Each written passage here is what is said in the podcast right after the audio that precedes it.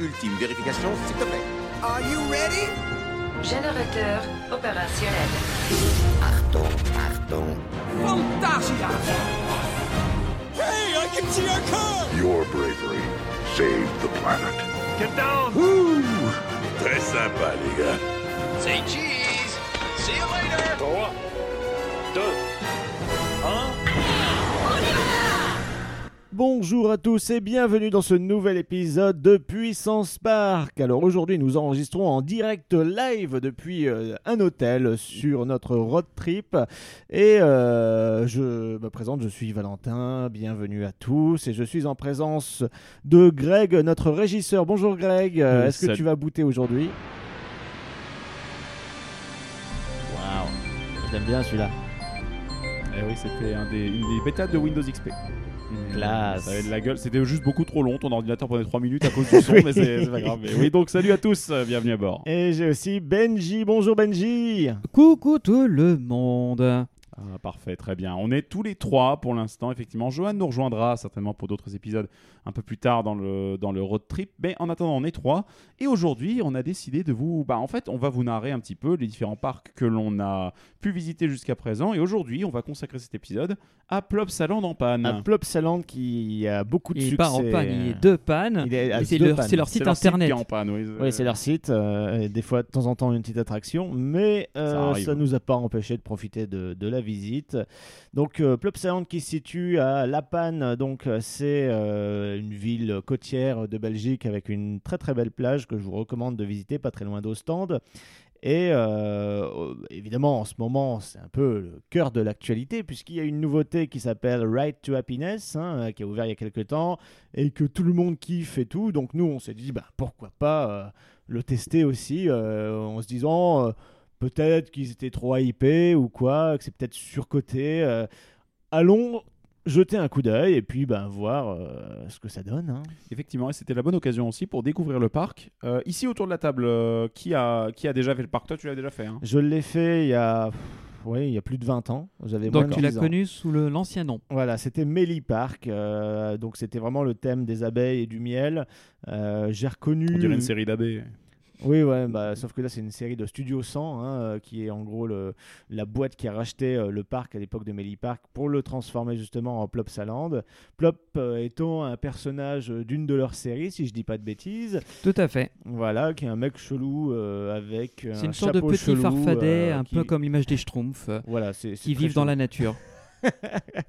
qui vivent un peu dans la nature. Et, euh, et ensuite ben, ils ont mis leur licence un petit peu partout dans le parc. Et puis bah, ça permet de relancer un peu euh, la dynamique euh, de la destination en créant de nouvelles attractions, en changeant certains décors.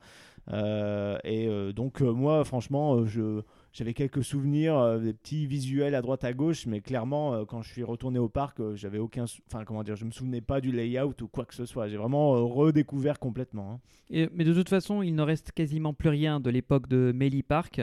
Il y a un petit mémorial qui est installé dans une cahute, dans une des allées, pas loin de la forêt de Plop, qui rend hommage à Melly Park. Mais euh, de, cette époque-là, il ne reste absolument pas grand-chose. il y a une boutique aussi qui vend toujours le miel Méli en fait euh, de la marque. euh. C'est ça. Mais ça reste enfin, très faible hein, finalement. La jeune génération qui découvre euh, Plopsa actuellement euh, ne se doutera jamais qu'ils viennent dans un parc qui est extrêmement vieux en réalité. quoi. Oui, c'est vrai que c'est très très pop hein, quand tu regardes bien. Enfin, avec le, du coup leur, leur nouveau contenu, donc euh, c'est vrai qu'on a l'impression que c'est euh, quasiment tout neuf, à part certaines attractions évidemment. À part Ouais. une ou deux attractions qui font vieillotte. Mais j'aurai l'occasion de revenir sur l'histo euh, quand je le, on le produira autour de, de Melly Park puis de Plopsaland. Et pour raconter le fait que oui, c'est un parc qui a eu beaucoup, euh, enfin qui est très ancien de base, qui a beaucoup changé au, fi- au fil des décennies. Et quand il a été vendu à la fin des années 90, début 2000, euh, pour être transformé en Plopsaland, ça a été le changement drastique. Pendant un certain temps, c'est resté un parc un peu, euh, on va dire, autonome, qui avait une certaine uniformité dans, dans son univers. Et très vite, euh, comme c'est le Studio 100 qui est propriétaire et qui par ailleurs possède Plopsaco, Plopsa Indoor et un autre Plopsa aux Pays-Bas, Ouais, il y a toute une euh, gamme de parcs euh, et d'activités qu'ils proposent. c'est ça. Et Holiday Park en Allemagne, que vous connaissez peut-être puisque c'est eux qui ont euh, Expédition GeForce. ouais. Donc voilà, c'est euh, on est en train de vivre depuis quelques années une, une uniformisation des univers thématiques puisque euh, On vous en parlera un peu plus tard. On a visité la zone de Vikiland, qui est un euh, personnage qu'on pourrait traduire en français comme Vic le Viking, euh, où il y a un splash battle et un, Un disco coaster. Et euh, tout récemment, c'est tout frais, au moment où on enregistre ce podcast, il vient d'être dupliqué à Holiday Park, quasiment trait pour trait. Donc euh, voilà, c'est c'est un peu le même mood qu'un Disney, quoi. Oui, oui, bah, on met ce qui marche euh, ailleurs pour faire des économies d'échelle. Donc euh, bon, on va reprendre depuis le début hein, euh, de notre visite euh, par l'arrivée chaotique sur l'autoroute. Parce que on est venu vraiment à un jour de pointe. C'était quel jour d'ailleurs? C'était un samedi, un dimanche? On était venu un samedi, ouais, effectivement, donc beaucoup de monde. On n'avait pas d'espérance, hein. on se doutait bien que ça allait être un peu la merde ce Bah, jour-là. Et on- étonnamment, autant euh, sur la route ça a été la merde, autant dans le parc ça a été globalement pas mal du tout.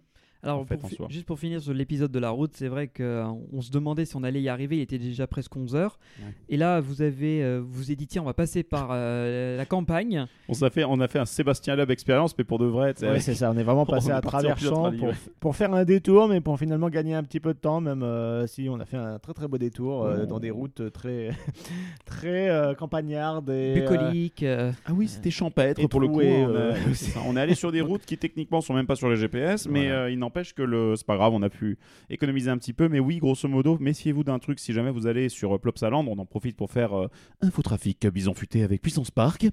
Euh, eh bien, ce sera euh, simplement vous dire que attention, étant donné qu'il y a que quelques routes qui mènent jusqu'à la côte, eh bien, si jamais il y a une belle journée, euh, ces routes menant à la côte et donc aux plages euh, de La Panne, etc., bah, etc., elle mène aussi au parc. elles mènent aussi au parc et donc du coup elles saturent extrêmement rapidement. Donc Surtout qu'elle n'est pas gaffe. faite pour accueillir beaucoup de véhicules. Quoi. Donc, euh, nous, on- le, finalement, le, le petit passage qu'on a pris nous a fait gagner quand même beaucoup de temps. Et, et je, re- voilà. je recommanderais même, euh, si vous avez les moyens de vous rendre au parc, de prendre les transports en commun, style euh, tram Ouais. ou train, parce qu'il y a deux Ou gares. vélo. Ou même le vélo, puisque comme on est en Flandre, il y a tout ce qu'il faut en termes de, de voiries dédiées. Mais euh, voilà, il y a le tram euh, qui a une station dédiée, qui est aussi le terminus de- du tramway. Et il y a une, euh, la ligne principale de la SNCB, donc la- les chemins de fer belges, qui a une station à Dunkerque-La Panne, euh, qui vous dessert et qui vous amène quasiment au pied du parc. Donc, voilà, euh, et si vous venez en voiture, venir, euh, voilà. si vous venez en voiture ensuite, euh, peut-être que vous pouvez aussi envoyer chier votre GPS sur le- la dernière indication et essayer de sortir juste une sortie avant, juste histoire de, prendre ensuite la route, euh, route nationale qui longe la côte et normalement par là vous aurez un accès un petit peu meilleur. Mais bon, on a galéré juste pour cet accès-là, mais ensuite bon, c'est pas de la faute du parc ni quoi que ce soit. On arrive, on se place sur le parking. Et la vue que l'on a immédiatement, bah, c'est Heidi the Ride qui nous accueille. en Ouais, fait, qui est hein. mignon. hein. Enfin, ça a l'air, ça a l'air à la fois petit et pas mal au final quand tu es au pied Ouais. du truc. Donc pour ceux qui ne savent pas, Heidi the Ride est un wooden coaster euh, qui a été inauguré euh, en, dans les années 2010 et qui prend place euh, à l'extrémité du parc dans une zone suisse un peu témée dans laquelle on retrouve des anciennes attractions mais on va revenir juste après et c'est vrai que ça donnait envie parce que ça c'était pas une attraction très haute, elle est à une vingtaine de mètres à peu près et euh, elle, est, elle est blindée de murs anti-bruit aux alentours puisque le parc est en- jonché de résidences et de, et en plein cœur de la panne et euh, le- c'est une des attractions qui ferme plus tôt. Donc aussi petite info, si vous allez à Plopsaland, c'est peut-être une des attractions qu'il faut faire en priorité puisqu'elle ferme avant la fermeture du parc. Méfiez-vous bien, du coup, sur chaque attraction, elles sont précisées à chaque fois les heures de fermeture et d'ouverture. Enfin, bon, d'ouverture, vous en foutez, mais de fermeture en tout cas. Donc tenez-en bien compte euh, dans votre visite parce qu'effectivement, toutes les attractions ne ferment pas à la même heure. Ouais, donc faut se méfier euh, pour pas être déçu et rater quelque chose. Tout à fait. Donc on longe ce coaster justement pour accéder à l'entrée du parc qui est démarquée par une énorme porte euh, bah, qui est très très jolie, qui donne sur une bâche un peu moins jolie, euh, une façade toute plate, mais et qui euh, justement jure par rapport au Plops, euh, Plopsa Hotel euh, qui longe justement cette façade qui est archi détaillée. Euh, du coup, ça fait, c'est vrai que l'entrée est un peu cheapos derrière cette porte justement et c'est dommage. Surtout que leur hôtel Plopsa, qui est tout frais, tout récent, il a, il a ouvert juste l'année dernière. Euh, D'après les photos qu'on a pu voir sur le site, ça a l'air vraiment euh, classique, enfin classe, dans le sens où beau, esthétique et recherché. Et en plus de ça, c'est attenant à leur parc aquatique Plopsaqua qui est juste derrière.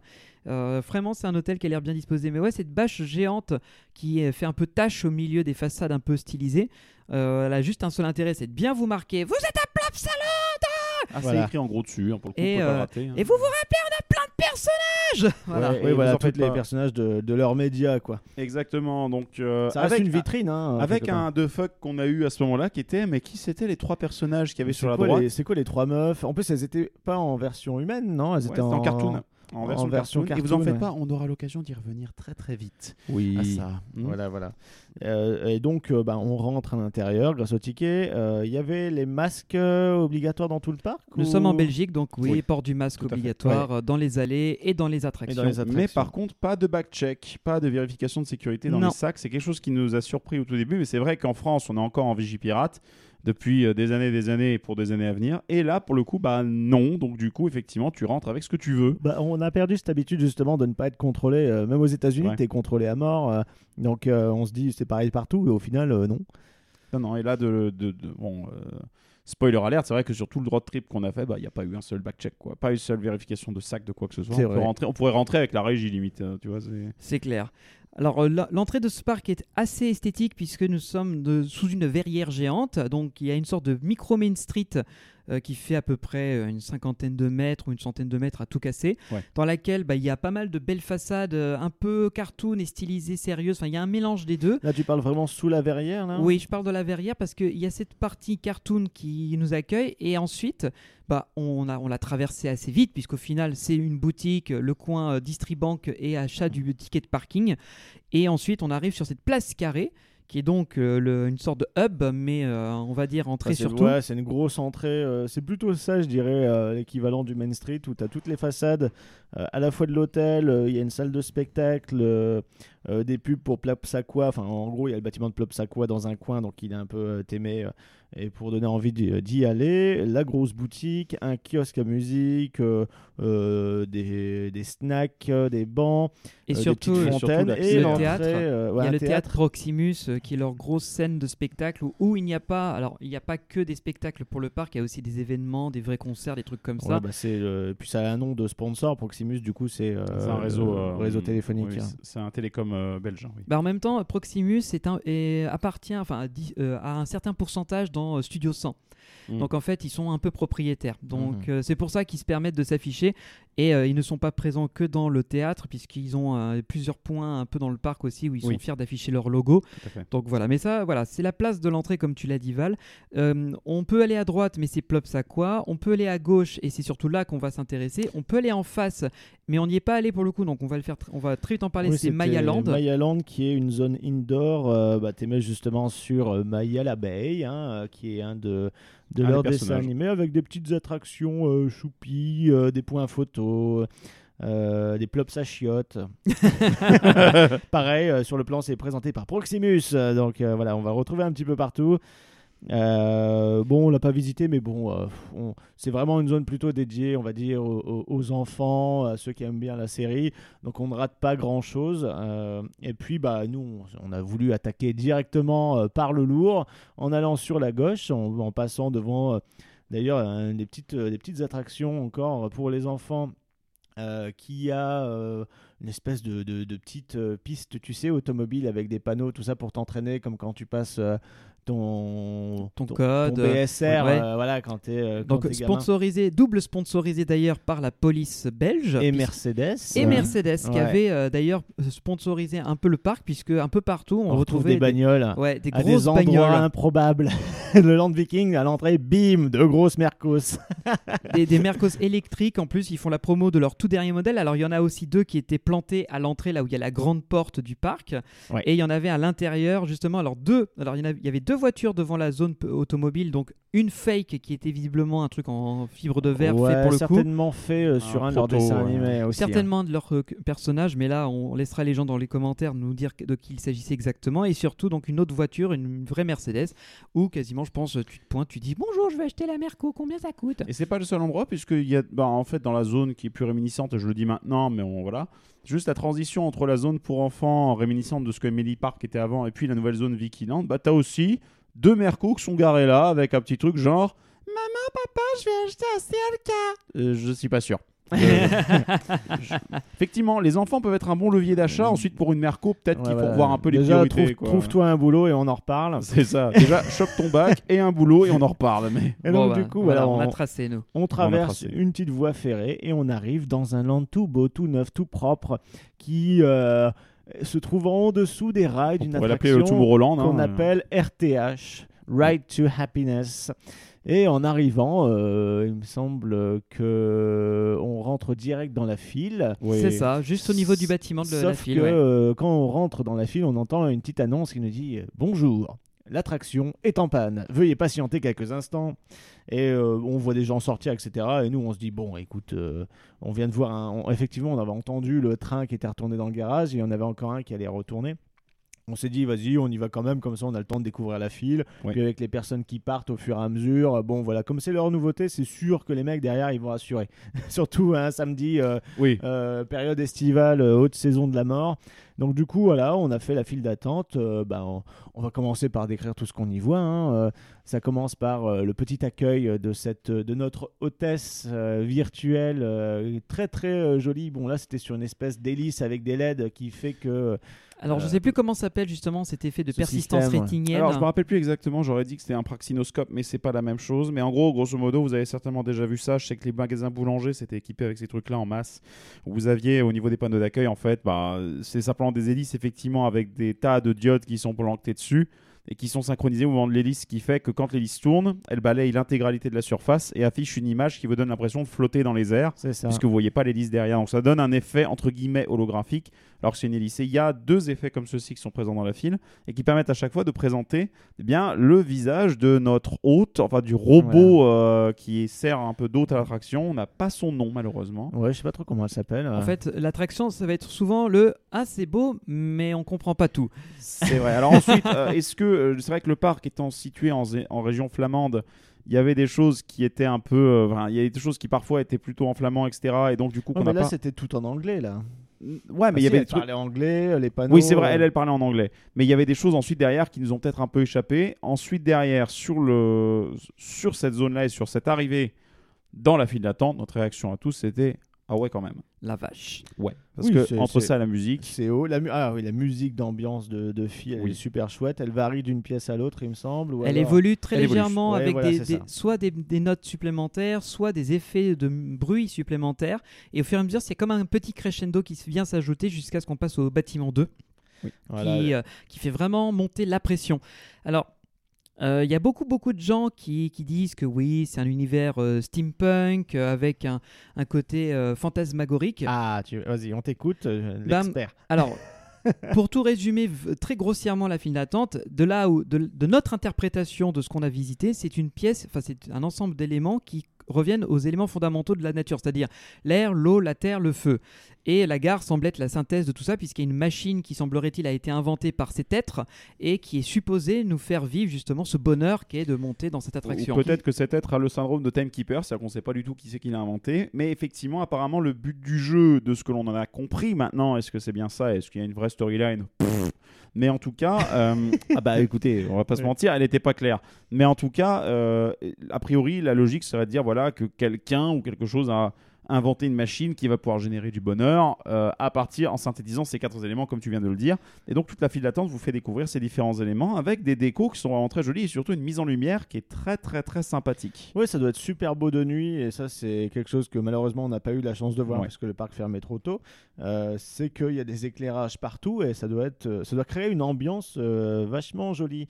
Et dans cette salle justement des machines qui doivent condenser les éléments ou je sais pas quoi. En tout cas, ça parlait de la vapeur à fond. Mhm. Donc euh, bon, pour une- encore une, euh, une petite euh, atteinte euh, au monde du steampunk, mais bon, euh, vite fait, on va dire. On va dire, on va dire que le parc, enfin l'attraction s'inspire de l'univers steampunkien avec ce côté industriel, machinerie, rouage, engrenage et euh, vapeur qui sont les, les éléments de base. En revanche, tout ce côté très irréel ou ou le côté justement euh, merveilleux qui essaie de nous faire montre, de montrer l'attraction casse un peu cet univers-là Ouais. parce que le steampunk est avant tout un univers, un univers réaliste dans son approche, même si on est d'accord que c'est complètement impossible de voir des machineries comme celles qu'on a maintenant.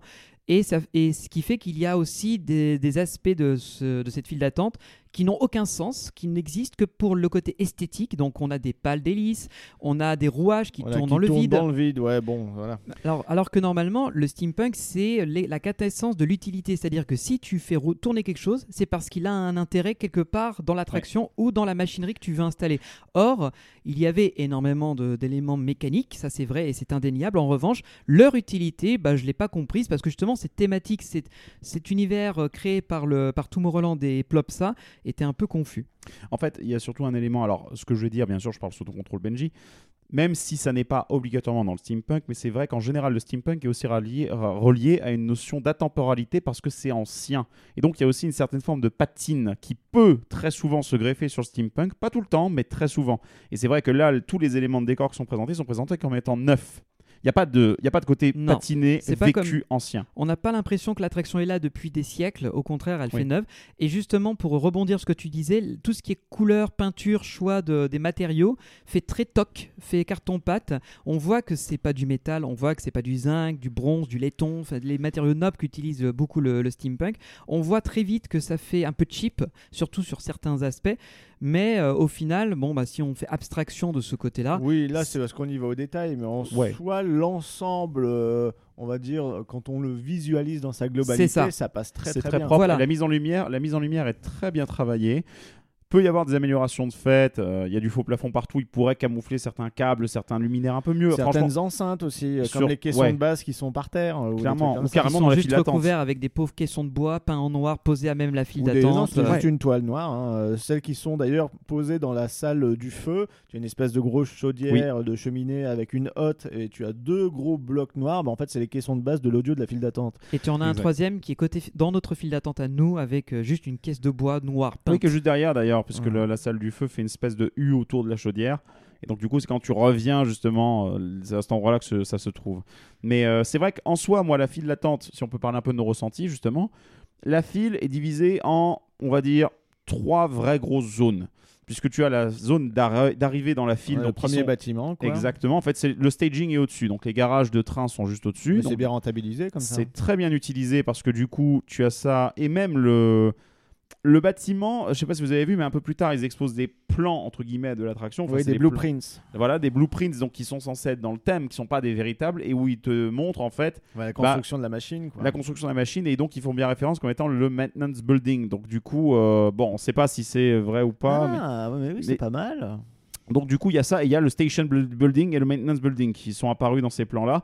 Est-ce que c'est euh, fainéantise de reprendre le vrai truc ou est-ce que c'est censé être dans l'histoire une véritable machine qui a été Bah, créée? si, c'est vendu, bah, si, c'est, Je pense c'est que vendu oui. comme une machine. hein. Je pense que oui. Bah, D'où euh, la salle justement euh, des machines sous la gare, qui Oui. d'ailleurs réutilise très très bien le système apparent euh, Oui. de la fermeture et du, enfin, de la fermeture des, des barrières pour accéder justement au train.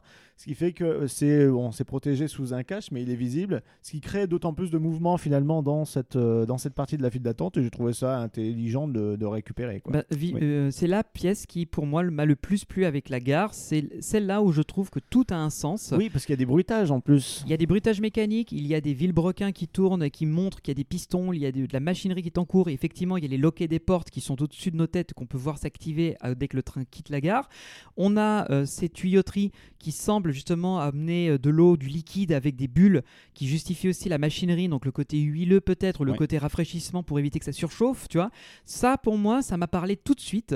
Et, et en plus de ça, alors c'est une pièce qui est très étroite, on se sent vite enfermé, étouffant. Euh, y a, on passe très rapidement dedans puisqu'on fait un virage, une allée, un demi-virage et on ressort. Tu voulais dire quoi, dis-moi? Oui, en fait, c'est que ces éléments-là, en réalité, ont même une. euh, Ces éléments-là ont été expliqués, puisqu'en fait, dans la première salle, en fait, la logique de la file d'attente, c'est quoi? Première salle sous le staging, patati patata, tu fais 2-3 deux, trois, deux, trois zigzags, tu arrives ensuite dans un jardin, là tu fais le tour, et ensuite tu commences à monter les escaliers et tu arrives sur la seconde salle, donc celle que Benji est en train de décrire. Et en fait, à la fin de la première salle, il y a trois tableaux qui présentent trois étapes de processus pour synthétiser whatever ce qu'on veut, et qui présentent les machines qu'on voit justement dans la salle 2. Donc il Oui. y a un terraformer, il y a deux trois trucs. Donc il le, il le pré- et en fait les machines sont bel et bien présentes derrière. Donc c'est là-dessus qu'effectivement il y a une espèce de cohérence d'idée de progression qui se dégage dans tout le truc. Euh, mais grosso modo, ouais, cette salle-là est vraiment très très sympa aussi puisqu'effectivement elle est très très euh, très très kinétique. Il y a beaucoup de mouvements, beaucoup de choses comme ça qui se passent dedans. C'est très très Puis bien. bon, il y a une espèce de d'hologramme avec le même appareil qui Oui. est censé être là euh, avant de sortir et prendre des escaliers pour aller justement dans la gare, mais c'était HS quand on l'a fait. Malheureusement, Malheureusement. oui. Bah, la prise n'était pas branchée, donc. euh, Ah oui, c'est vrai. On voyait On la, la voyait multiprise bien, en un plus. peu. bon. La prise était complètement par terre. On va pas leur en tenir vigueur parce que si le truc est branché, peut-être qu'il marchait pas, les mecs ont peut-être pas rangé euh, ce qu'ils sont peut-être en train d'intervenir le su- dessus le soir, quoi. Mais euh, en tout cas, oui, et il y a un truc que je trouve de brillant sur cette seconde salle, c'est d'avoir réussi à en faire un morceau de fil avec de la théma alors que l'espace est très contraint parce que de parce qu'en fait, vu que vous êtes sous le quai à cet endroit-là, puisque comme euh, Valentin l'a dit à l'instant, en effet, vous avez au-dessus, vous voyez les barres qui permettent d'ouvrir et fermer les portillons. Vous les voyez. Oui. Mais ça signifie qu'en fait, à votre droite, quand vous êtes dans la file, ben en fait, vous avez la zone de maintenance qui est sous le quai, C'est ça, enfin Qui- qui... est euh, sous le rail plutôt. et sous les rails Là, du on est, quai. nous, on est vraiment sous le quai, sous la partie où les visiteurs attendent derrière les barrières. Et Exactement. on dépasse pas ça, euh, si ce n'est les décors, mais qui sont aussi dans un espace assez limité de, je sais pas, profond de 40, 50 cm max. Ouais, et en fait, l'idée, c'est que, bah, en fait, c'est très bien optimisé parce que du coup, vous vous retrouvez dans un espace qui finalement fait quoi? Allez, on va dire peut-être 1 mètre, 1 mètre 50 de large, dans lequel ils arrivent à faire quand même un aller-retour, avoir un peu de déco, ce genre de truc, et du coup, qui vous permet de contribuer un petit peu à la, à la mise en abîme, à la mise en scène du truc, avec de la musique qui est toujours de plus en plus prenante, de plus en plus euh, planante, on va dire. Et alors que juste à côté de ça, vous ne voyez pas, bien sûr, les zones de maintenance qui sont sous la gare, euh, donc sous le train, sous le, rail, mais elles sont bel et bien présentes. Et donc, du coup, ça, c'est une belle optimisation qu'ils ont fait, je trouve. Très bon usage de l'espace. Tout est optimisé à fond. Euh, on, on a très vite évoqué la deuxième partie qui est euh, la file extérieure quand on a quitté Oui. le premier building, qui est en fait le jardin avec le côté nature, la terre et le côté aquatique, l'eau, puisqu'il y a une sorte de petit moulin à eau qui est sous, une, sous le transfert track pour envoyer vers le garage.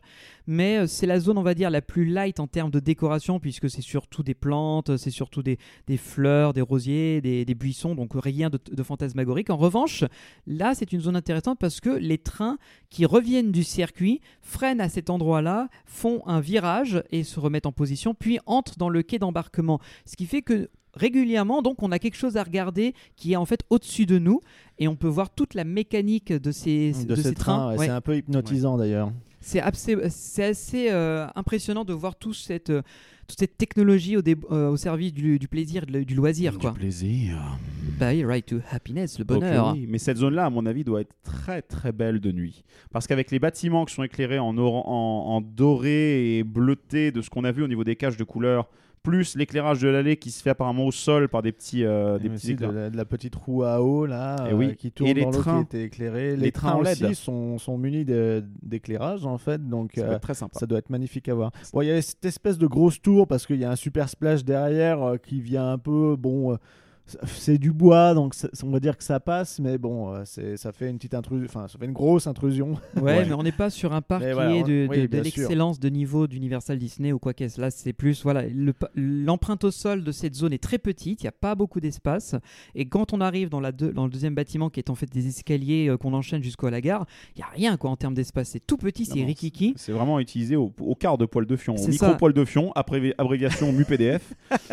mais, euh, mais oui, c'est vraiment. Franchement, là, je dois dire bravo à l'optimisation parce que je sais pas qui a designé l'attraction en termes de, look, mais en tout cas, c'est vraiment chaque centimètre est utilisé.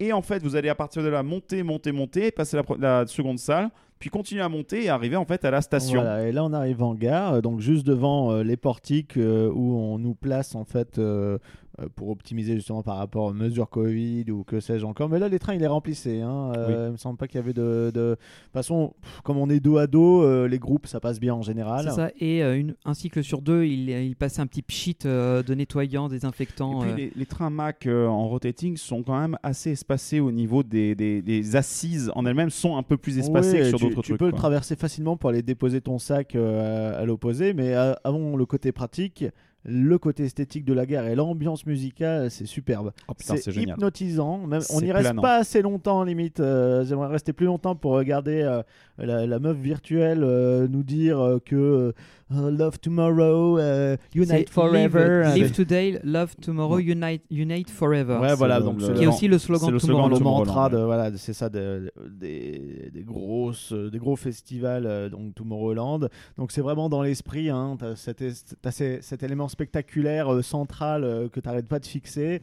La guerre est magnifique. T'as des engrenages qui s'activent se désactivent autour d'elle. Donc c'est complètement euh, euh, inconstant et justement c'est ça qui fait que ça hypnotise. Elle suit le train, elle baisse la tête quand il part ou quand il se gare, quand il freine devant elle, etc. Tu as des espèces de, de, de monocles qui se mettent devant ses yeux où elle regarde à travers. C'est, je trouvais ça super bien fait avec sa belle voix et pareil la musique de la gare qui bah. est une boucle on va dire très simple, hein, pas très complexe mais qui est super efficace avec les, les basses profondes comme dans tout le reste de la file d'attente d'ailleurs. C'est un plaisir de- de- d'embarquer là-dedans et de et hop de verrouiller ton truc maquillé. euh, Enfin, c'est même pas toi qui le verrouille. hein, C'est pas toi, c'est les opérateurs. Voilà. tu donc- croises tes bras et ça descend tout c'est seul. ça, tu fais le signe du Wakanda quand tu es assis dans ton train. La- et en fait, euh, chaque euh, opérateur, opératrice, euh, un wagon sur deux a deux petits boutons. Et en fait, elles vont verrouiller un côté et de l'autre de euh, chacun des véhicules. En gros, elle a deux véhicules. euh, Enfin, ch- chaque opérateur a deux véhicules à vérifier, un sur deux donc. Et puis en fait, c'est un verrouillage automatique. Donc, on garde les bras sur, sur, sur le torse. Ça se ferme. Bah, comme sur Arthur euh, à Europa Park. Oui, voilà. c'est bah, pas, le même, pas le même si- C'est à peu près, c'est dans l'esprit. même principe. Et euh, on sent que ça cherche justement, ça serre un peu, ça relâche, ça resserre, ça cherche vraiment le point idéal pour bien vous maintenir pendant le ride. Et euh, il vaut mieux bien être maintenu. Et il y a intérêt à ce que ça soit maintenu, effectivement. Parce que Alors oui, parce la que machine, autant tant que tu es dans la gare, la machine, elle te rassure.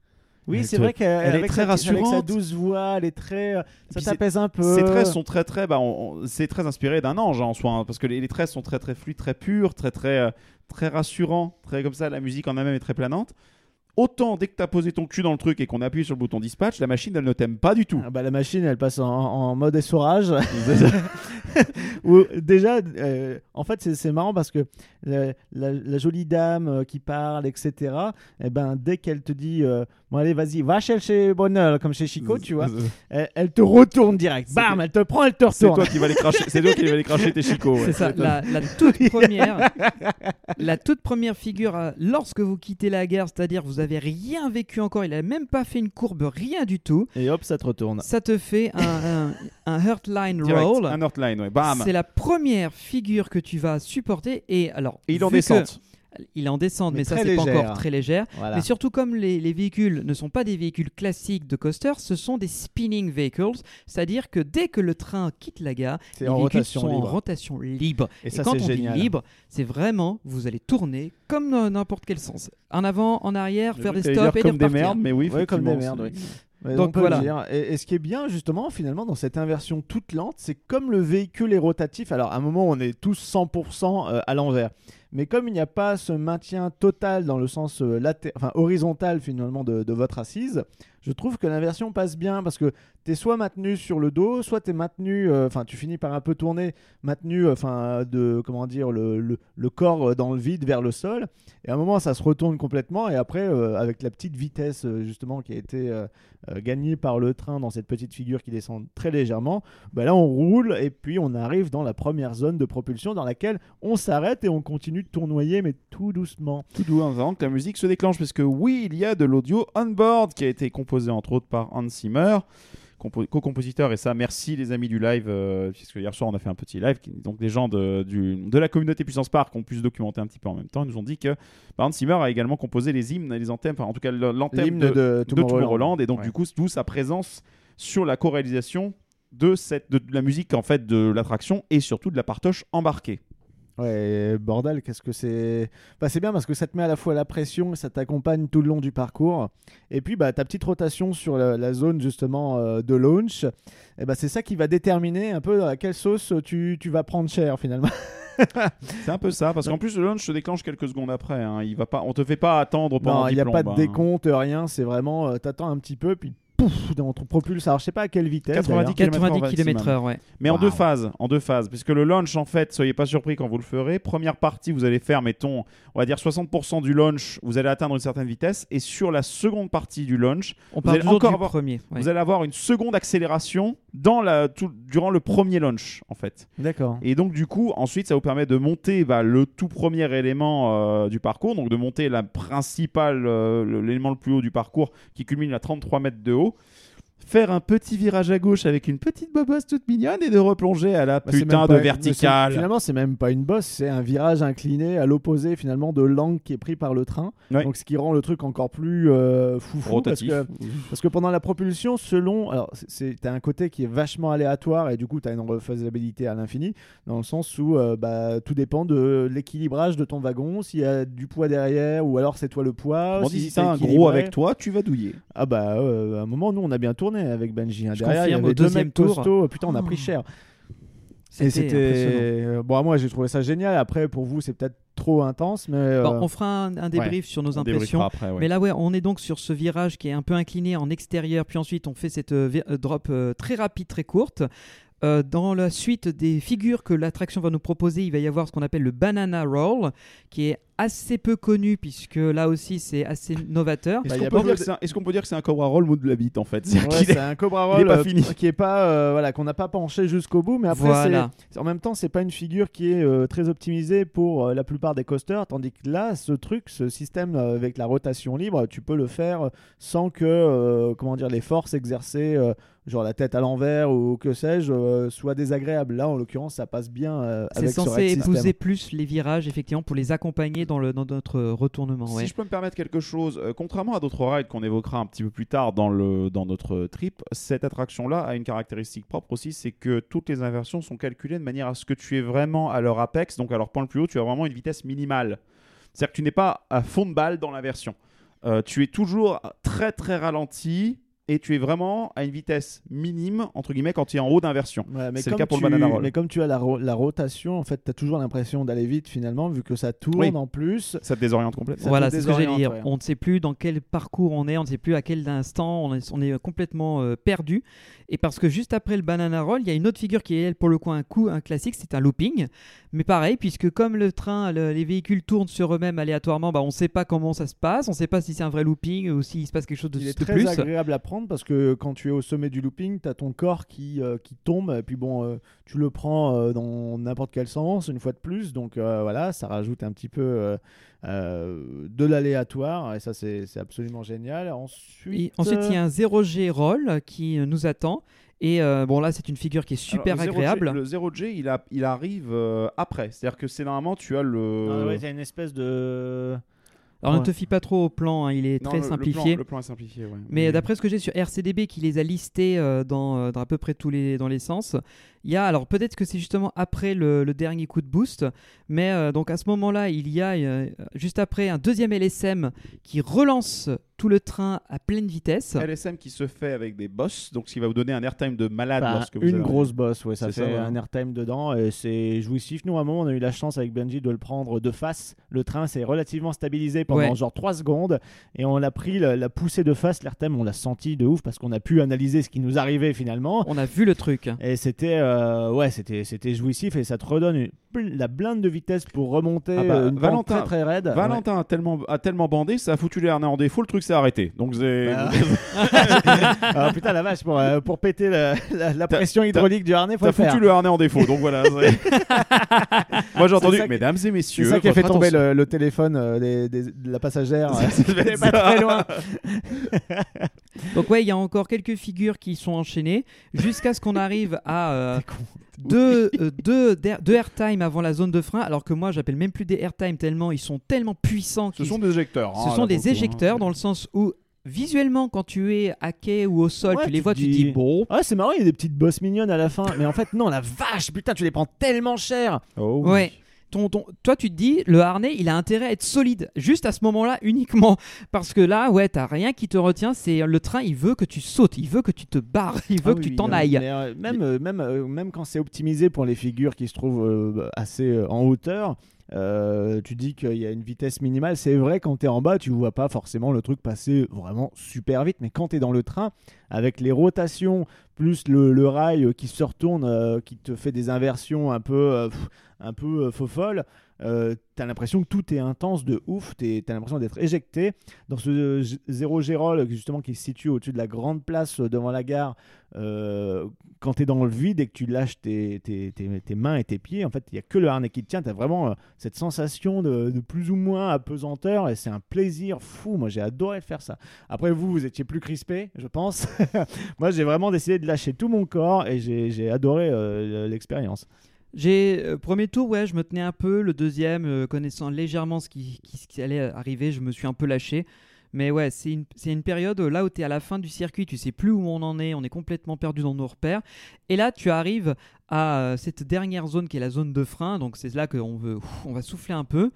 Et en fait, un- ça ralentit tout en douceur, ça se stabilise en douceur. Et là, tu peux respirer un petit coup. T'as quand même pris un gros airtime juste avant avec la dernière bosse avant le frein, on l'a dit. hein, mais- Oui, voilà, on les a pris. Donc là, là, tu. Là, tu reviens sur Freinage terre euh, magnétique, tout voilà. doucement, frein magnétique. Ouais, frein magnétique, tu, tu tournes encore un tout petit peu. Voilà. Et là, on, on a cette fameuse courbe, ce virage qu'on fait pour revenir au quai, qu'on voit depuis la file d'attente, où là, les, les voitures vont se remettre en ordre, c'est-à-dire deux en avant, deux en arrière pour les passagers suivants. Pareil, ça se fait tout en douceur, ça a freiné en douceur, et là, ça revient à quai en douceur, mais toi, t'es complètement désingué, t'es déglingué. Quoi. Ouais, T'as- mais heureusement que ça fait pas comme Crush où tu sais, t'as le gros coup de barre qui te redresse. La à la canne fin, barre, qui ouais, qui t'éclate te revient. Oh.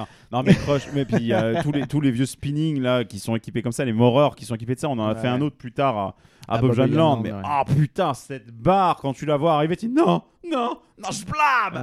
C'est Allez cervical en c'est moins. agréable. Alors que là, Bonjour, un menu cervical, oui deux s'il vous Ouais, plaît. c'est voilà. non mais autant c'est intense, autant euh, il y a une fluidité euh, dans le mécanisme des trains qui est euh, sublime quoi. C'est Bah, de toute façon, on est sur ce qui se fait de plus moderne à tous les points de vue. Je rappelle, l'attraction a officiellement euh, commencé à cycler depuis euh, juillet 2021, donc autant vous dire que c'était tout frais.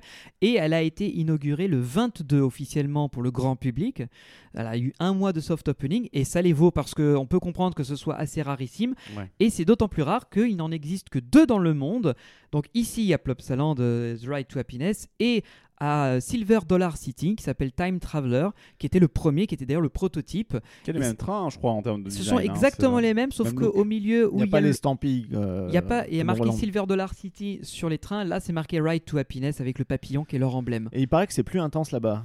A priori, ça l'est un peu plus, mais euh, j'ai envie de te dire, bon, bah, est-ce qu'on va s'amuser à aller à Silver Dollar City juste pour le tester? Moi je veux bien. Greg a pas trop envie. Voilà. Greg, Non, en vrai, simple. non, en vrai, pourquoi pas Ensuite derrière, moi je suis pas contre. hein. Ah, Mais euh, voilà. et du coup vient le moment où on récupère nos affaires qui étaient dans les petits coffres. euh, voilà, on descend euh, une petite pente ou des petits escaliers, je ne sais plus, pour Des traverser. escaliers, ouais. On tourne à gauche et là on arrive bien entendu parce que chaque ride, every ride must, Must finish finish to the gift shop. Voilà. Donc on arrive dans la boutique et évidemment, Qui est très très jolie, mais qui est très très cher. effectivement, elle peut être jolie. Euh, mais oui, donc là effectivement, bon, vous l'avez Ah, déjà pour le entendu. prix, elle a hein. intérêt à être jolie.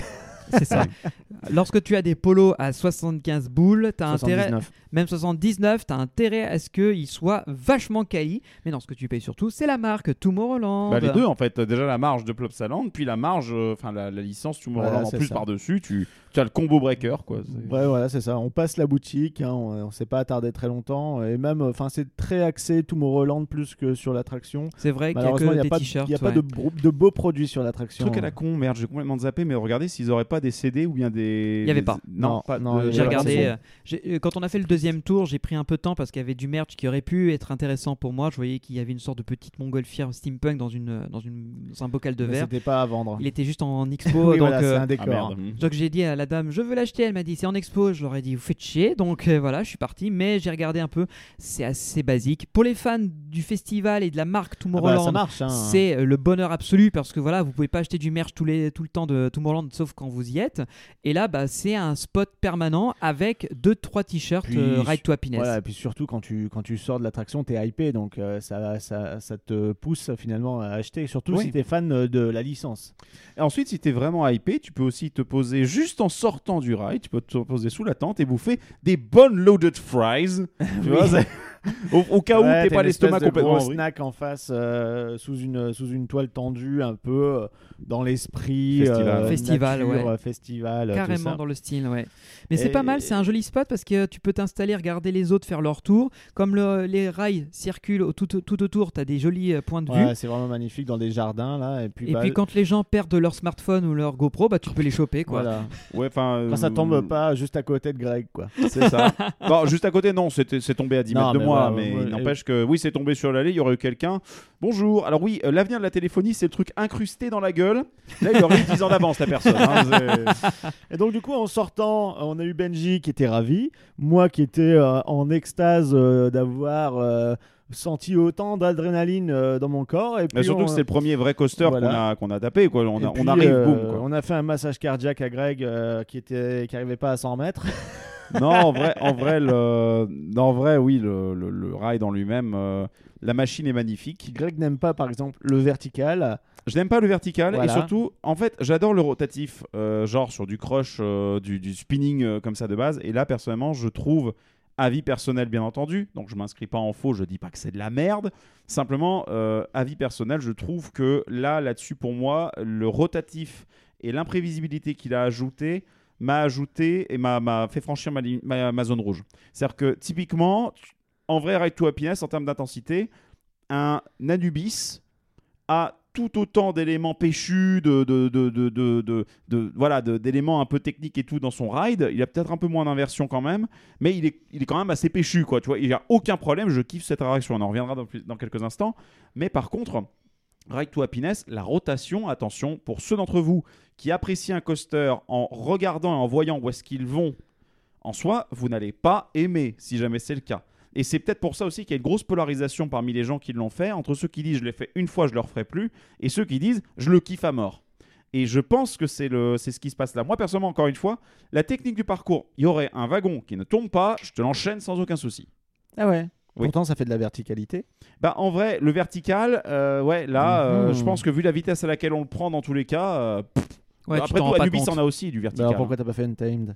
Euh, parce que Untamed, non, j'avais pas envie. euh, pas Oh, envie, puis en mais vrai, C'est quoi non. ces arguments de, de fond de tiroir? Mec, argument de fond de tiroir ou pas, j'argumente mon truc, je, je pousse mon point, respecte mon avis, je respecterai le tien. Voilà. Ouais, bah, pousse pas trop fort, ça tâche.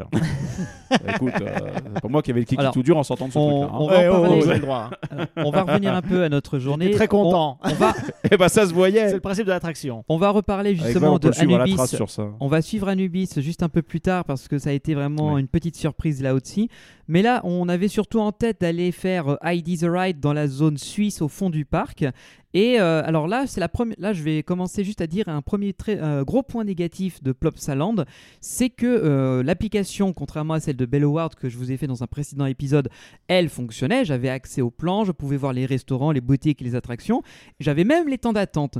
Sauf que je crois qu'à Plopsaland, ils savent pas ce que c'est que de faire des vrais temps d'attente. Ils sont complètement dans les choux parce que euh, ils annonçaient surestimé. hein. extrêmement surestimé du 20 à voire 30 minutes au-dessus de ce qu'ils annonçaient ce qui fait que nous euh, naïfs que nous étions nous arrivons devant Heidi et là on nous annonce presque une heure d'attente donc 55 minutes pour être très, exact et la file d'attente euh, dégueulait un petit peu au niveau de la place et on s'est Ouais, dit bon eh, c'était c'est à rentrer dans le chalet. juste vu avant connaît pas, vu qu'on n'avait pas fait encore l'attraction, aucune idée de où s'arrêtait effectivement la file d'attente. Donc C'est impossible de le faire au jugé, de se dire ah bah non il y a moins. On savait pas si ça allait être encore un gros parc à bœufs derrière caché ou juste directement le lot. Donc on s'est dit bon bah pour le coup, on va changer un peu nos habitudes et on va directement passer à l'instant gros. C'est le moment de parler resto, c'est l'instant gros de Puissance Park.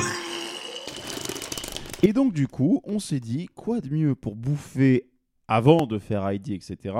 que d'aller bouffer dans un Dans un chalet. Dans un Ch- chalet, donc avec, euh, bah, dans la Suisse, évidemment, euh, bah, on mange des, des, des pizzas. des pizzas Et mieux encore, chez Pizza Hut. express. Et oui, puisque ça fait partie de ces parcs qui ont effectivement des licences internes dans le dans l'enceinte du parc. Il y en a quelques-uns comme ça dans notre road trip. Et donc du coup, bah, on se dit bon, bah, on regarde. Surtout en fait, rappelez-vous bien, hein, on est trois sur ce road trip.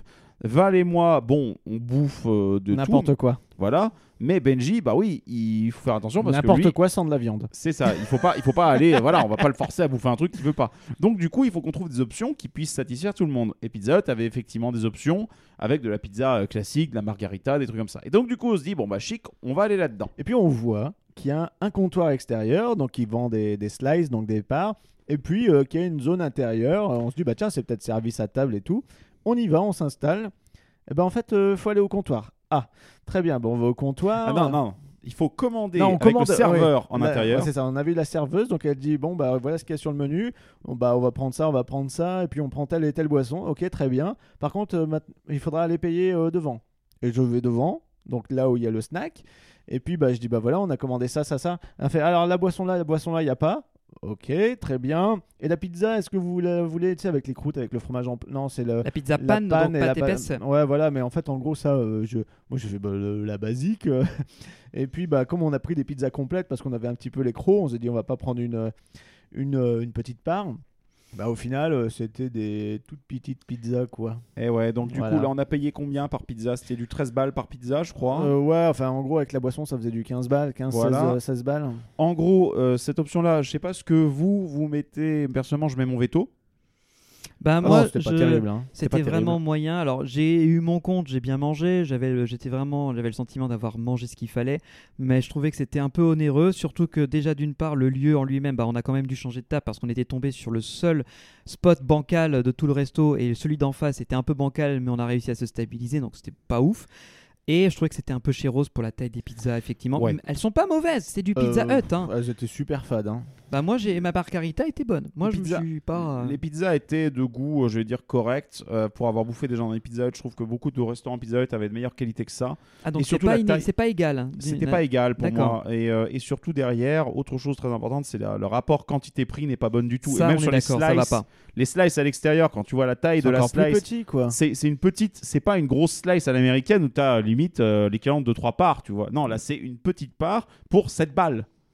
Non, franchement, ça valait, ça valait pas le coup. Non. Et puis, bah, euh, on, on s'était dit, ouais, ça fait un peu service à table. C'est plutôt en mode euh, cafette. euh, parce que bon, il n'y a pas de porte, c'est grand ouvert. euh, pff, tout le monde peut s'installer dedans. C'est pas vraiment. C'est euh, ça. et C'est pas puis, hyper euh, bien contrôlé non plus. Puis je trouve que le choix était ric-rac. Donc euh, pour ceux qui connaîtraient Pizza Hut, habituellement il y a énormément de choix dans leur mode de pizza. Mais comme on est dans un restaurant de parc, 4 ou 5. il y en avait 5, voilà. Et, et en même Ouais. temps, en boisson aussi c'était ric-rac. Moi j'avais demandé une grosse bouteille d'eau qui était prévue avec un menu final. Oui, voilà. Tu t'es retrouvé avec Avec deux, petites. et qui m'ont. Non, ils ont pas, fac- euh, ils ont pas facturé parce qu'on avait déjà. euh, C'était déjà marqué, donc elle t'a offert deux trucs. Par contre, il me semble que euh, il y avait un truc en plus, mais je ne sais plus pourquoi. Je ne sais plus moi non plus. Je, je, me souviens que, je me souviens pas avoir pris de dessert de toute façon. Non, on n'a pas pris On de n'a pas dessert. pris de dessert parce que pas, euh, déjà, voilà. pas des trucs intéressants. Donc on- au final on a mangé assez vite parce que c'était bien mais vraiment C'était moyen. vraiment pour se débarrasser finalement. Voilà. a pris le premier truc parce qu'on s'est dit voilà, il n'y a pas grand monde. Enfin, au moment où on était là, il n'y avait pas encore trop de monde, mais après ça s'est installé de ouf. On est arrivé comme, euh, avant midi, donc la fameuse avant de 12-14. Voilà, et Voilà. quand on voyait le monde qu'il y avait dans le parc, euh, enfin par rapport au temps d'attente faussé surtout, on se Oui. disait on n'aura jamais le temps de tout faire, donc on n'a pas réfléchi, on a dit vas-y on va prendre le premier truc venu euh, qui corresponde à tout le monde, c'est ce qu'on a fait. Bon, c'était pas terrible, mais c'était pas la priorité finalement, le, le fait de manger bien euh, dans le parc. hein. Non, Ouais, parce qu'au final, on a enchaîné assez vite, on est reparti. Et là, on, on était toujours dans cette zone un peu. euh, alors, c'est un coin un peu bizarre. Il y a ce, petit coin suisse qui est le bout du parc. On retrouve ensuite un coin moyenâgeux. Oui. Et en face, une attraction que toi tu connais, Val, qui est le Dino Splash. Dino Splash, qui est un volcan avec des et des, un gros crâne de dinosaures. Mais moi, je l'ai connu dans une version antérieure où c'était. Alors, franchement, je ne saurais pas dire si c'était une espèce de gros arbre, de grosse souche par laquelle on sortait avec les bûches, parce que le parcours reste inchangé. euh, ou alors si c'était une montagne basique, mais il n'y avait pas cette théma avec euh, les dinosaures, quoi. Donc ça fait vraiment. Euh, fait mélange de ouais. Suisse, dinosaures, qu'est-ce qu'on fout là quoi? C'est tout dans une zone vraiment compacte. Hein. C'est tout petit, hein, c'est très très. On se marchait euh, très vite dessus. Il y avait Ouais. beaucoup de familles qui attendaient, il y avait beaucoup de parents qui se posaient avec leurs enfants. C'était pas agréable. Et là, on est tombé donc sur euh, un Hippo World qui était là et qui, Le pour le coup, qui affichait que 15 minutes d'attente de, par chez, rapport. de chez Mac. euh, Voilà. File d'attente sympa puisqu'on monte. euh, le rail est situé en hauteur et surplombe en fait toute la zone. Et euh, donc on monte vraiment dans cette façade De château, château. Et puis bah c'était sympathique. Il y avait un petit côté, tu sais, fête foraine quand tu montes dans les, les maisons un peu folles là. C'est Oui. très serré et en même temps, bah, il y a pas mal de passages au final. Mhm. Et ce qui nous permet d'accéder au quai avec le bon train en forme de dragon. Euh, voilà, après c'était sympathique. hein, euh, Et ça soudain, reste du alors qu'on est dans la file d'attente, malheureusement, l'attraction vient de tomber en panne. Ouais, on a. Et tu te oui. rappelles qu'on est resté planté à un moment donné à un 15 virage minutes, hein. pendant au moins 10 minutes. Ce qui a- au Ouais, lieu ouais, des 15, ouais, on a attendu dans 10 25. minutes. Ouais, ouais. On Bon, c'est pas très grave, mais on a juste vu qu'il y avait la maintenance qui intervenait euh, et qui, même pendant qu'on s'est installé, était présente au quai. Ouais. Et au final, euh, nous, on a pu faire le, le tour. Alors, juste à noter que c'est le premier e-powered de ma vie qui ne fait qu'un tour. effectivement. Ouais, c'est vrai. C'était- vachement court. C'était vachement court. Et euh, du coup, avais, euh, je me souviens qu'on était content finalement d'entendre tu- la sonnerie de départ dégueulasse. Qui... Oui, oui, oui, oui. Ah, C'est la genre, on se dit, ah, sirène, ouais. l'attraction on m'a- volé mon train. Oh, con. oh putain. Faut vraiment faire quelque chose parce que t'es au Moyen-Âge avec un dragon et puis t'entends les flics qui débarquent. Ça fait un peu euh, bizarre, ouais. Ça fait chelou, effectivement. Mais ouais, c'est c'est un peu bizarre. C'est une attraction qui vraiment sent le vieux à côté, euh, qui est moins fiable. Forcément, on a eu une panne. Un seul tour. Alors, je sais pas si c'est dû au fait qu'il y avait une haute affluence, donc ils réduisent pour op- optimiser la capa. Dans tous les cas, bah, on a attendu plus que 15 minutes. Et au-delà de ça, bon, bah, pour les enfants, j'imagine que ça devait faire le café. Mais Bah, après, sinon, on voit euh, bien le land, quoi. mais- Voilà, c'est une vue assez belle, assez dégagée, avec Voilà, un point de vue on- sur le Dino Splash. Mais c'est clair qu'en fait, oui, euh, on se dit, on est au Moyen-Âge, on chasse, enfin, on est dans un dragon, et puis d'un coup, on passe au-dessus euh, du Dino Splash. Ça, ouais, enfin, c'est vraiment le fourre-tout, un petit peu, cette zone. Donc, euh, on est sorti de cette attraction en se disant, mais, bien, mais sans plus.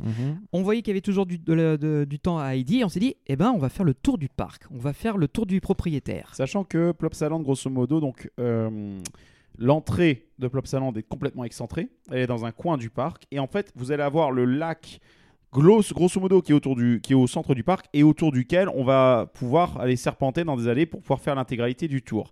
Maintenant, la question, les amis, est-ce que ça vous dirait pas peut-être qu'on se garde ça pour euh, un prochain épisode?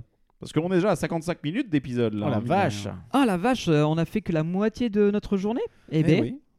bah écoutez alors, on se fait une petite pause peut-être que... euh, Oui, parce qu'il y a encore plein de choses à raconter, euh, Oui. notamment sur, sur un, un Dark Ride euh, qui est qui est ce qui est, hein, Qui est dire historique. plus. Voilà, historique, euh, pour oui. pas dire euh, autre chose, un mot vulgaire.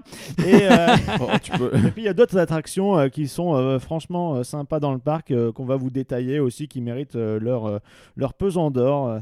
Oui. Donc, euh, euh, on peut aborder ça voilà, dans un prochain épisode pour pas que ça fasse trop trop long. Mais euh, avant de terminer, on pourrait quand même donner euh, notre avis sur, euh, sur RTH euh, détaillé. T'en as pensé quoi toi Benji euh, Donc j'ai fait deux tours euh, avec toi Valentin. On a fait un tour au milieu, puis un tour tout à l'avant. en- Moi j'avais fait euh, tout derrière. euh, Ou c'était à l'arrière le premier tour? On, on a fait que deux tours ou on en a Moi j'en ai fait que deux. Le premier tour était tout à l'arrière. Ah, Oui, on, on, a était fait tout à l'arrière. Moi J'étais avec un mec qui était monté avec moi. C'était Français. très sympa le gars d'ailleurs. Ouais, et ouais. le deuxième tour on l'a fait tout en avant parce que tu nous avais pris en pris vidéo. en- voilà, donc là voilà. Moi je Avec la dirais... shameless plug pour le podcast là. C'est Oui, ça. on a eu les puissances park. Vous, Et- prenez un, vous prenez un 0G dans la gueule et vous, un Heartline Et- Roll et vous êtes en Ah, abonnez-vous à Puissance Park. Mais les mecs. Et euh, donc, j'ai préféré le, le- fait d'être devant parce que on voit clairement mieux l'attraction, on profite. On a cette, euh, cette air, euh, toute cette, euh, cette- on est libre vraiment, on prend toute l'air dans la figure en premier. Et forcément, ça fait tourner le- la voiture beaucoup plus Un petit peu fortement. plus, un peu comme à Objectif Mars au Futuroscope. C'est ça. Moi, j'ai préféré. En revanche, donc ça reste un extreme coaster, donc euh, très très très intense en sensation.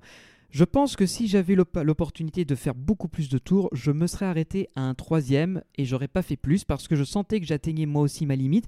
Pas ma limite psychologique, mais ma limite physique, dans le sens où je commençais à ressentir la, la douleur dans le dos à cause de ces euh, retournements euh, incessants dus à la voiture plus au circuit. Euh, et donc, je me suis dit qu'à un moment donné, je ne devais pas exagérer. En revanche, le- la file d'attente est très belle. Mm. Euh, Il y a beaucoup de recherches. Même si je n'ai pas tout compris, je me suis laissé emporter par l'univers qu'ils ont essayé de me, de me décrire. Et ça m'a beaucoup euh, inspiré. La musique, je ne suis pas fan de, euh, de musique électro et de festival en général. Et je ne vais jamais dans ce genre de choses. Mais je sais que dans nos auditeurs, il y en a qui adorent. Donc je sais que là, ils vont clairement y retrouver leur compte. Mais moi, la- ce genre de musique-là, ça me passe un peu au-dessus. Je préfère tout ce qui est philharmonique, musique classique, euh, qui pour moi est plus, euh, qui est plus euh, épique dans ce genre de situation. En, so- en soi, pour moi, c'est une excellente attraction. C'est un produit unique qui est exceptionnel. Il faut le faire au moins une fois dans sa vie si on n'a pas peur de ce type de sensation. Et c'est vraiment une expérience d'une vie. Voilà, pour moi. Greg, euh, vas-y, enchaîne pour euh, un peu contrebalancer. Yes, euh, bah, contrebalancer, c'est pratique sur un spinning justement. Euh, Oh, oh, Oh, oh. oh, oh, voilà. Et donc du coup, bah non, je reviens, je reviens sur ce que Benji a dit effectivement sur le fait que l'attraction est exceptionnelle euh, dans les sens techniques du terme et dans, dans le sens de son positionnement, de, de ce qu'elle permet de faire, de son layout, de tout ça. Euh, le thème qui a été choisi est un thème qui est plutôt très malin et qui est assez unique euh, en soi. J'en ai parlé avec quelques-uns du secteur et effectivement, eux aussi trouvent que c'est une très très bonne idée. Et donc, du coup, moi, me concernant, si vous me demandez mon ressenti sur l'attraction, c'est que malheureusement, j'ai pris aucun plaisir dessus. C'est-à-dire que la, machine, malheureusement, a explosé ma limite euh, Et, de- quand- et à quel, d'intensité. et à quel moment ça t'a ça t'a pris en fait de te dire euh, c'est La trop. première drop. C'est en fait à partir du moment. Bah, C'était rapide. c'est- c'est- c'est- non, non, il y a quand même eu le, il y a quand même eu le Heartline et le, 15% du ride. il y a eu le LSM et le et le et le, le, le Heartline. Oui, Mais le Heartline, j'ai bon. trouvé que c'était marrant. Parce qu'effectivement, le faire au ralenti, finalement, je me disais, oh putain, ça va être. dé- Non, en fait, c'était très confortable. Parce que le, les protections, les, systèmes de verrouillage de Mac, donc qui te tiennent par, euh, par les hanches, hein, voilà, hein, sont très très bien foutus. Et franchement, c'est un des trucs qui m'avait fait kiffer quand j'avais découvert Blue Fire lui-même, d'ailleurs, qui utilise le même système. Mais euh, dès lors que le launch s'est lancé, quand j'ai senti qu'il y avait la deuxième accélération, quand on est monté, là, j'ai commencé à avoir la tête qui tournait. Et euh, lorsque le, Y a pas que la tête qui tourne. il n'y a pas que la tête qui tournait, non, effectivement. Et lorsqu'on a tapé la première drop, là, j'étais pas bien du tout. Mais vraiment pas bien. Bah, surtout que c'est une- c'est bien la verticale en plus. Hein. Bah ouais. Et là, le problème, c'est que du coup, bah, j'ai la, la rotation m'a fait complètement me désorienter. Et en fait, je... c'est un sentiment, une sensation que je déteste sur un coaster. C'est-à-dire que je comprends bien lorsque je monte dans un coaster que je m'abandonne à la machine et que la machine fait ce qu'elle veut. Souvent de la merde, mais elle le fait. et en l'occurrence, et en l'occurrence, là, le problème, c'est que c'était trop parce qu'il me faut au moins un minimum d'informations, quoi. Et RTH, la musique, je l'ai kiffé, mais le parcours, il y a des éléments qui étaient vraiment super sympathiques. Sur la seconde partie, après le second LSM, j'ai retrouvé un peu le contrôle et, j'ai- et là, j'ai kiffé un peu plus. Mais par contre, le, du premier LSM au second LSM, si certains d'entre vous sont un peu comme moi et ont besoin d'avoir un peu de visu, de compréhension de ce qui se passe, vous allez détester. Donc du coup, personnellement, c'est une réaction que je fais une fois.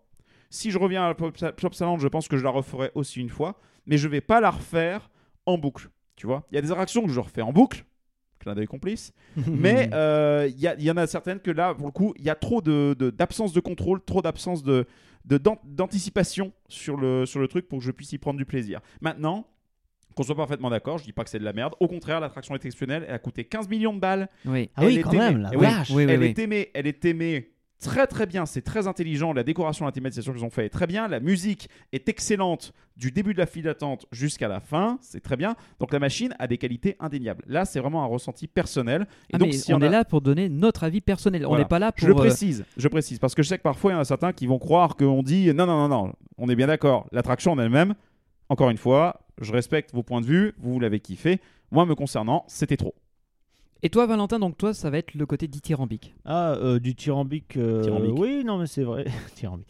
Et non pas Euh, tyrambique, parce que sinon J'ai ça fait une j'ai- tâche. j'ai- dégueu. j'ai vraiment apprécié. euh, je suis un gros fan de, de sensations fortes et en fait, le, par rapport à d'autres montagnes russes euh, du genre, et je pense que c'est ça aussi qui a fait que euh, les coaster fans, euh, je pense à EDB, euh, EP Forever, etc., tous ceux qui l'ont testé quand ils sortaient de là, ils étaient genre mais fous. Euh, parce qu'en fait, l'attraction, ça ne s'arrête jamais. Tu as très peu de moments de répit. Autant dans certains coasters, tu as un long virage, etc. Bah Oui. Là, il y en a un vers la fin, hein, justement, euh, avant les deux éjecteurs euh, finaux, avant la zone de frein. Tu as un virage de, de cette espèce-là. Sauf qu'en même temps, il monte, il descend. Et en plus, tu as ton train qui tourne sur lui-même. Donc, ça te donne. euh, c'est même pas une illusion, euh, le mot est, mal choisi, mais ça te donne euh, voilà, ce, côté, ça ne s'arrête jamais. Il y a toujours quelque chose, il y a toujours une, un côté pas violent, mais je dirais sensationnel et, intense qui est là en permanence euh, du, du, du, moment où tu quittes le quai, parce qu'on te retourne et tout, euh, jusqu'à la zone de freinage où là, euh, où là putain, tu te, tu te remets du truc. Et euh, c'est vrai, nous on l'a fait, on l'a fait deux fois. Et c'est vrai qu'à chaque fois que tu en ressors, t'es quand même secoué. Ben, en même temps, c'est normal. C'est essorage euh, à 1200 tours, euh, ça fait quelque chose. C'est ça. Euh, ça fait un peu machine à laver, j'ai envie de dire. Mais qu'est-ce que c'était planant Parce que tu as le côté intense et il y, a des- y a des moments où tu as des espèces de, de fulgurances où moi, en fait, je, je relâchais tous mes membres et je voyais que j'étais au-dessus du vide. Je voyais le sol à 20 mètres plus bas. Et c'était. j'ai trouvé ça vraiment magique. Euh, tout en ayant euh, ma glande d'adrénaline euh, contractée en permanence. Pas que celle-là, peut-être. Hein. oui, oui, oui. Ben ça, après, je- c'est pas grave, j'ai acheté un nouveau slip. Mais. ouais, il était trop cartonneux, l'ancien. Oh, non Oh putain. Donc, oui, voilà, je- moi, je, je- je valide ce truc. Mais clairement, faire plein de tours à la suite, je pense que je finirai par avoir justement la tête qui tourne et du mal à, à- à vraiment profiter derrière si vraiment on le faisait non-stop. C'est bien de finalement de, de varier les plaisirs, je pense, dans le parc, de faire un tour. euh, de, de, Ouais. de RTH, aller faire une autre attraction, y revenir éventuellement quand un temps d'attente est avantageux. Voilà, mais à la suite, euh, et certains l'ont dit euh, dans leurs vidéos, hein, que ça, ça calme un peu, hein, vraiment. Mais c'est très très beau. le, la gare, l'ambiance, euh, avec la petite montée en pression, on va dire, dans la file, parce que forcément, à force de voir les trains partir, revenir, plus euh, la petite ambiance qui va avec, t'es vraiment dans un petit cocon euh, vachement agréable qui est vite brisé par les sensations fortes. Ah ouais, mais moi j'adore le visuel. Tu te rappelles le visuel de la gare? T'as le visage de- du robot d'Android qui est tout posé, tout, Tout calme, etc. Et juste en dessous, qu'est-ce que tu vois? Ce putain de Heartline avec les trains qui le prennent à deux Ouais, à l'heure. C'est juste magnifique. C'est beau, génial. Parce qu'en sortie de gare, c'est c'est magnifique. Et en c'est fait- génial. Et on voit, il t'explique aussi les concepts de la gare, genre ça ressemble à une serrure, c'est un peu l'ouverture de la porte euh, euh, vers, le monde de la joie, etc. Donc euh, oui, moi j'étais en joie, clairement, et j'ai j'ai vraiment, euh, j'ai hâte de le refaire. Euh, mais comme je vous l'ai dit, voilà, euh, même si vous êtes amateur de sensations fortes, vous avez parfaitement l'habitude. Après, c'est peut-être parce que je deviens vieux, mais euh, j'espère pas quand même à 31 ans. Non, t'inquiète. Mais T'as encore, des, faut- encore des bandes au compteur, mon pote. Ouais, oui, bien sûr. Et il faut quand même, voilà, savoir un peu de retenue en fait avec cette attraction-là. Oui. Vraiment. euh, Avec modération, on va dire. voilà, c'est ça. Mais euh, après, autrement, moi, je, je peux l'enchaîner euh, toute une journée parce que c'est vraiment un plaisir. Et puis, bah, chaque expérience est différente, que ce soit à l'avant, à l'arrière. Les rotations font que ça change tout le temps. Et ça, c'est absolument génial en termes de refaisabilité. Euh, le, le land est très très beau. Les rails au-dessus de la flotte et de la grande place fleurie. Enfin, c'est. C'est vraiment, euh, c'est très très joli. On- Oui, et Limite, on n'arrive pas à fixer euh, d'autres éléments que le, le reflet de l'eau ou en fait la rotation, parce que tu vas tellement dans tous les sens. Et d'ailleurs, un truc très important pour ceux qui aiment bien le coaster porn, euh, c'est que cette machine-là, on peut l'observer de plein d'angles différents Oui, clairement. dans le parc. Bah, déjà, euh, quand tu rentres dans le mini-land, euh, il y a des allées où justement, tu, euh, à côté du, de la chute du Super Splash, qui est non loin, on voit très très bien les deux zones de launch. Dans la zone un peu, un peu fourre-tout, quand vous sortez justement de Dino Splash, etc., là où il y a le coaster avec les, les rollers et les K3, euh, les meufs, là, ça a été un peu en mode ado. Ben, tu, tu vois je de près aucune, justement je ne ferai aucune blague avec 3K dans le. les- les- oui, oui. On en Le- parlera le- dans l'épisode le, ba- le banana ouais. roll, euh, de l'autre côté du lac, tu le vois de loin dans son ensemble. Enfin bref, il y a plein de points de vue et c'est vraiment une, une machine magnifique. Eh bien écoutez, on va donc faire euh, ce stopper là pour ce- cet épisode exceptionnellement, mais on va vous retrouver très vite pour vous conter la suite de notre journée de Plopsaland. Euh, pour être tout à fait transparent avec vous les amis, donc nous avons eu le- la chance d'être invités par euh, Plopsaland qui nous a proposé de venir découvrir l'expérience Ride to Happiness. Donc on va les remercier très chaleureusement euh, pour Oui. avoir été euh, très réactifs avec nous euh, Voilà. pour nous permettre de découvrir ça durant notre fameux road trip. Malheureusement, le fait de venir en pleine période estivale, on n'a pas eu l'occasion de rencontrer quelqu'un.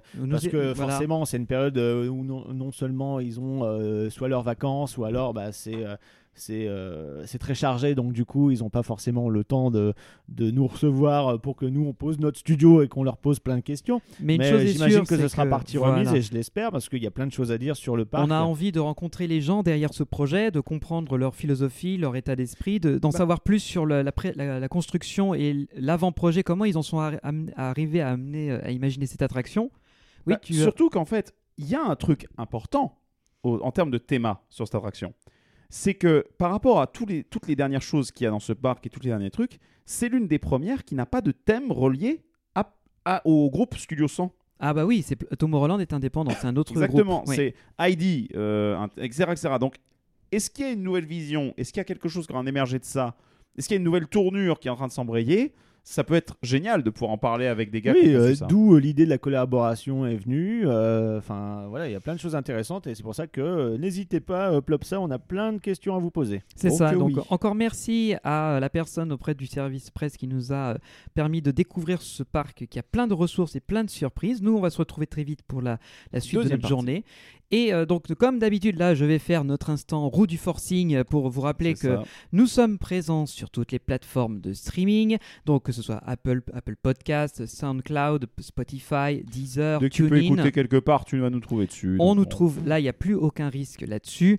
On vous engage évidemment à aller vous abonner sur notre chaîne YouTube puisqu'il y a quelquefois des épisodes en version interview, donc avec la vidéo, vu que nous avons le studio mobile de Greg qui vous permet de voir nos trognes pendant qu'on pose des questions à nos invités et ça aussi c'est super fun.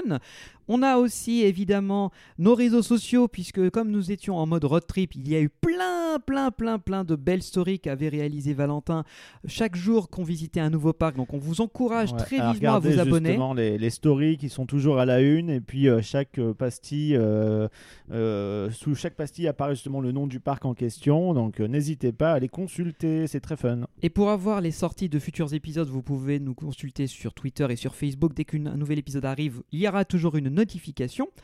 On a aussi notre chaîne Twitch, il faut pas l'oublier puisque nous avons relancé la machine et euh, tout récemment nous avons fait un live depuis notre chambre d'hôtel pendant notre road trip ce qui vous a permis de euh, nous poser les questions que vous aviez envie d'avoir sur comment se passe le voyage, quel sera l'avenir de Puissance Park par rapport à tous ces épisodes qui vont arriver. Donc là c'est aussi l'occasion, donc abonnez-vous et Et c'est gratuit. question de- des questions d'organisation aussi pour ce, ce genre de trip. Oui, parce que là aussi, c'est aussi une chose intéressante, c'est que c'est de la, c'est de la préparation qui a été faite en amont. Enfin, il reste aussi, si vous avez envie de nous soutenir, notre, euh, notre Utip, parce que là, les amis, l'air de rien, bah, le voyage a été en partie possible grâce à vous et on vous sera at- éternellement reconnaissant pour votre immense générosité, puisque hormis le fait que nous avons payé l'ensemble de nos parcs, nous avons payé nos hôtels, nous avons payé la restauration et les éventuels souvenirs, et ça c'est tout à fait normal, eh bien grâce à votre soutien, nous avons pu financer une partie de tout ce qui est essence et péage quand nous étions en France. Et là, les amis, un grand merci. Effectivement, ça aide beaucoup et merci, Merci. beaucoup à vous parce que encore une fois, vous n'êtes pas obligé de faire ces dons parce qu'on ne voilà, on va pas on veut pas mettre d'abonnement quoi que ce soit. Non, on le fait pour le pour le fun, mais euh, ce que vous faites, ça a vraiment une très forte signification pour nous Oui. parce que ça nous déjà ça nous soutient, ça nous encourage à continuer, ça montre que vous appréciez notre contenu. En plus de tous les commentaires, tous les likes que vous laissez, donc n'hésitez surtout pas à laisser un commentaire. Il y a aucun souci, Et ça fait surtout, toujours plaisir, on euh, les lit surtout tous. partager, c'est ce qui nous aide le plus. hein. Voilà, C'est mais, ça. mais merci beaucoup encore une fois à tous ceux qui, qui font le choix de donner, surtout quand les périodes actuelles, c'est pas nécessairement très facile pour tout le monde. Mais euh, merci beaucoup à vous en tout cas, c'est vraiment très apprécié et on espère que le contenu que l'on génère grâce à ces dons vous plaît, vous fait kiffer, vous fait voyager un petit peu, surtout en cette période. Et vous soi. donne envie de voyager surtout. Exactement. Alors pour finir euh, cet épisode, on va évidemment terminer en musique et j'allais évidemment vous proposer la, mais la musique la plus forte qu'on puisse connaître euh, de cet épisode, c'est évidemment Ride to Happiness, la bande son de l'attraction composée en partie avec Hans Zimmer. Exact. Donc on va se quitter sur de la bonne musique euh, bien énergique et nous on va se donner rendez-vous très vite pour la suite de notre journée à Plopsaland. À très vite, bisous bisous. À bientôt les amis. Bye bye. euh,